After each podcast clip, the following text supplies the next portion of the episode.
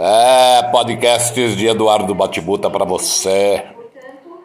Essas conversas aleatórias de vez em quando são boas. É, depois da invenção do computador, nós viramos escravos da máquina, perseguidos pela máquina, roubados pela máquina, insidiados pela máquina, torturados pela máquina, enfim, nós estamos presos à máquina. Tudo que nós fazemos nela é passível de roubo. Steal. É, all, all what we do here. Yeah, baby. Yeah. Scumbags. então, eles roubam tudo que a gente põe aqui, esses filhos da mãe. E a gente não tem muito como se precaver daquilo que eles podem fazer com aquilo que eles roubam. O pior de tudo isso não é o que eles simplesmente roubam, porque às vezes eles têm só números para fazer as falcatruas deles. O pior são aqueles que se aproveitam desses roubos para ficarem oferecendo serviço para a gente nos proteger daquilo que não nos protegeram da melhor forma possível dentro do site que nós entramos. A Serasa alega que ninguém roubou dados dela e os caras alegam que eles roubaram 200 milhões de CPF, ou seja, o Brasil inteiro, né? Porque nós somos 210 milhões hoje. Levaram o CPF todo mundo, só das crianças que não tinham ainda, eles não levaram. Aí os caras ficam botando medo na gente. É, vão comprar uma casa no seu nome, vão transferir suas coisas pro nome deles, vão fazer e desfazer, você tá roubado, e é e babá, e lalai. E a verdade não é bem essa. A coisa não é tão simples assim para você fazer. Não, não, não, não, não, não, não. Você tem firma reconhecida né?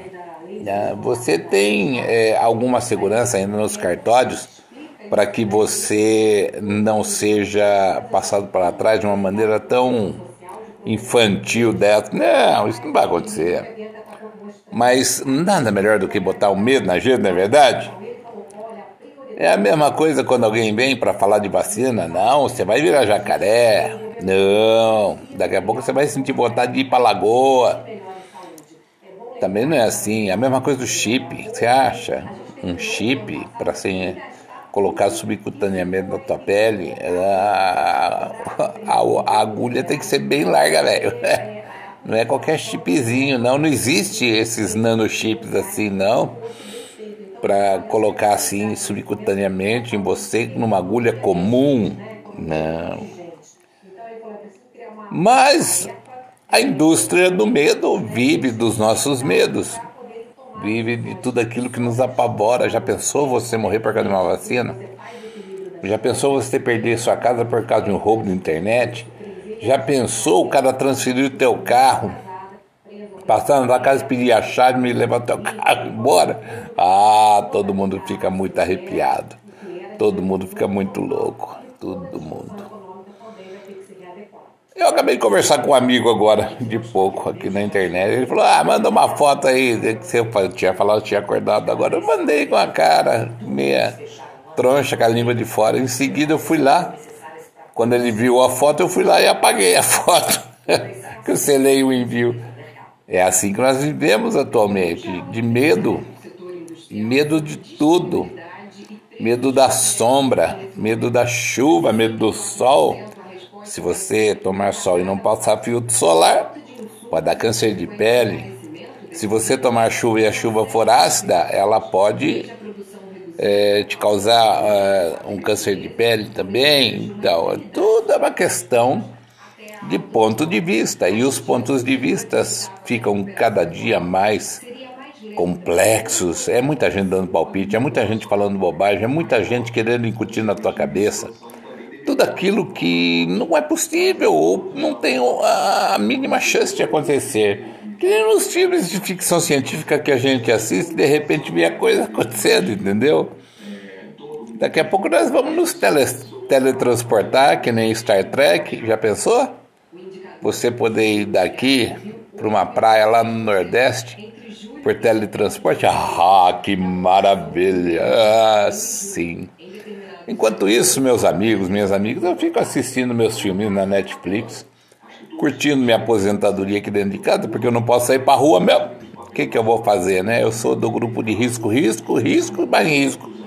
Né? Eu, hein? Se eu botar o pé para fora, o corona me pega. Para com isso. E eu não quero isso. Eu peço a Deus toda noite, Senhor, me livre do coronavírus. E Ele vai me livrando e tá tudo certo. E eu confio em Deus, tenho fé.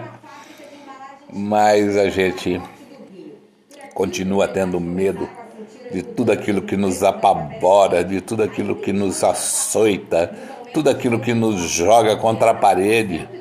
Aquele, aquela máxima, será que é? E se não for? E se for? Como é que fica? Isso é problemático. As pessoas atualmente, graças a esse fabuloso computador de mão que nós temos aqui chamado celular, que faz tudo por nós, que guarda todas as nossas senhas, que guarda todos os nossos dados, né? As pessoas aproveitam-se dessas dessas é, facilidades para nos colocar contra a parede. É. Quem sabe um dia a gente usa o telefone só para aquilo que ele foi inventado mesmo. é, telefonar para os outros, é. Gente, eu lembro que eu via nos filmes de ficção científica os caras falando por vídeo, eu falava, ah, isso nunca vai acontecer. Não é que nós estamos fazendo isso hoje, não é? Com o telefoninho na mão da gente, a gente vê o outro lado do outro lado.